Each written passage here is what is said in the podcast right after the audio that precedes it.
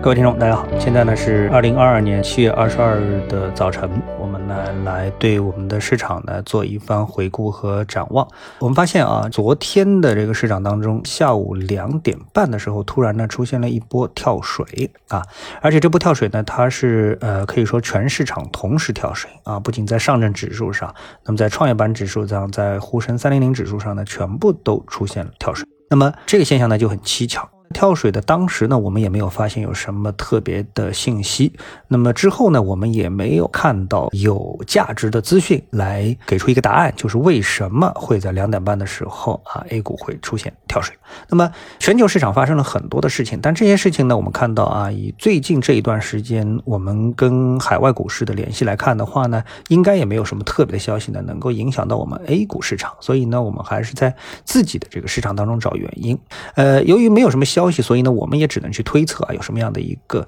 内在啊，市场内在的这个信息的发生。那么。从板块来看的话呢，我们看到啊，市场的能源类的板块呢是出现回调，但这种回调啊，在某一个时点集中的对市场进行一个下跌，我觉得这个在理由上也是比较牵强的啊，不能算。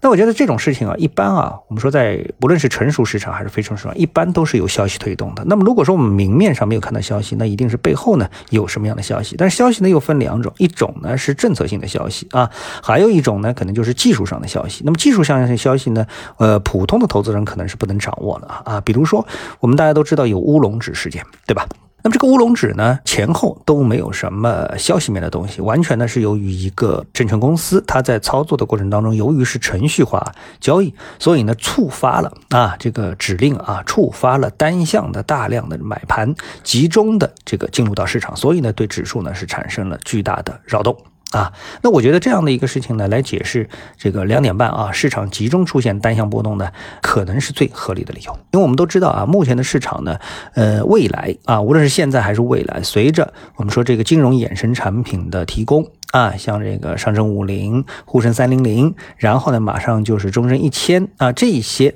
我们说这个金融衍生产品，包括期货、这个期权都提供了之后呢，那么一方面呢是给市场提供了对冲的工具，其实另外一方面呢是这个加大了这个市场啊在量化交易方面的比重啊。那么你可以看很多的基金公司啊，它都会给自己啊带上一个量化的这么一个抬头，说哎，我们公司是搞量化的啊，我们公司是搞对冲的等等之类的。那么这类的公司。司呢，由于呢一般都会采用程序化交易，也就是说呢，在这个交易过程当中啊，受人的意志的干扰会比较少，更多的呢是通过机器的啊计算机的程序化的理性的判断啊来给出交易的一个指令。那么这时候呢，我们看到最近市场有一个什么现象呢？就是最近市场啊一。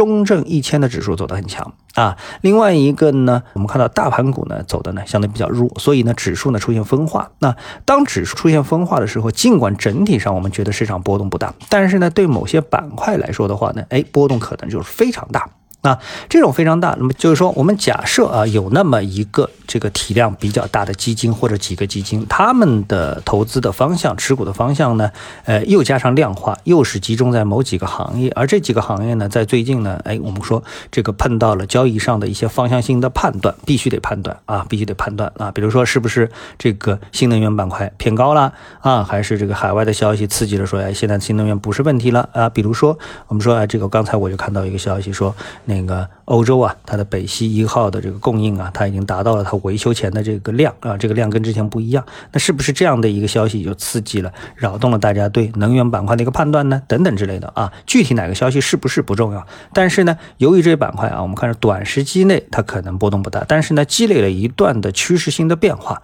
就像我们说的啊，这个沪深三零零它的趋势性的走势就很明显。那反之呢？像中证一千或者是创业板，他们的趋势就不明显。那么当一个市场的趋势明显的话呢，它一定会对某些板块啊、某些个股啊这个行业形成一个持续的伤害。这种伤害到了某一个节点的时候，它可能就受不了了。受不了的时候呢，那么这个市场呢就可能会出现被动性平仓啊。那也就是说。当这个市场会集中的在某一时点出现被动平仓的时候，那可能呢，这时候的量就突破了这个市场的一个当时的成交的平衡，买卖盘被击穿了，打这个平衡，这时候出现下跌才是能合理解释当时市场的一个现象啊。所以今天的市场当中呢，我们呢可能要继续的观察，到底是不是这种情况会延续。因为一旦这种事情出现的多了，就是如果是这个昨天是偶发的，今天如果再发生，那整个市场的情绪就有可能会发生新的变化啊。好，那么我们看完了这个市场之后呢，我们再来谈另外一个，就是欧洲央行啊，它在昨天再度加息啊，那么加息呢是五十个基点。